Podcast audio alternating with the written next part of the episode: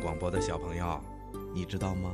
人看东西是靠眼珠，眼珠的中间有一个圆圆的小孔，叫瞳孔。人看东西的时候，物体上面的光啊、颜色呀，就是通过这个圆圆的小孔照到眼珠里面的。对了，这瞳孔啊，能大能小。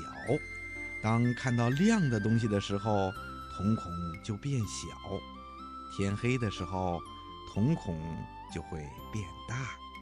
另外啊，眼珠里面还有一个放大镜一样的东西，叫晶状体，它能够把光线聚到一起，照在眼珠最里面的一层膜上。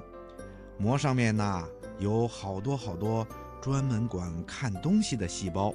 这些细胞就会把看到的东西传给大脑，于是啊，我们就能看到东西了。小朋友，你听明白了吗？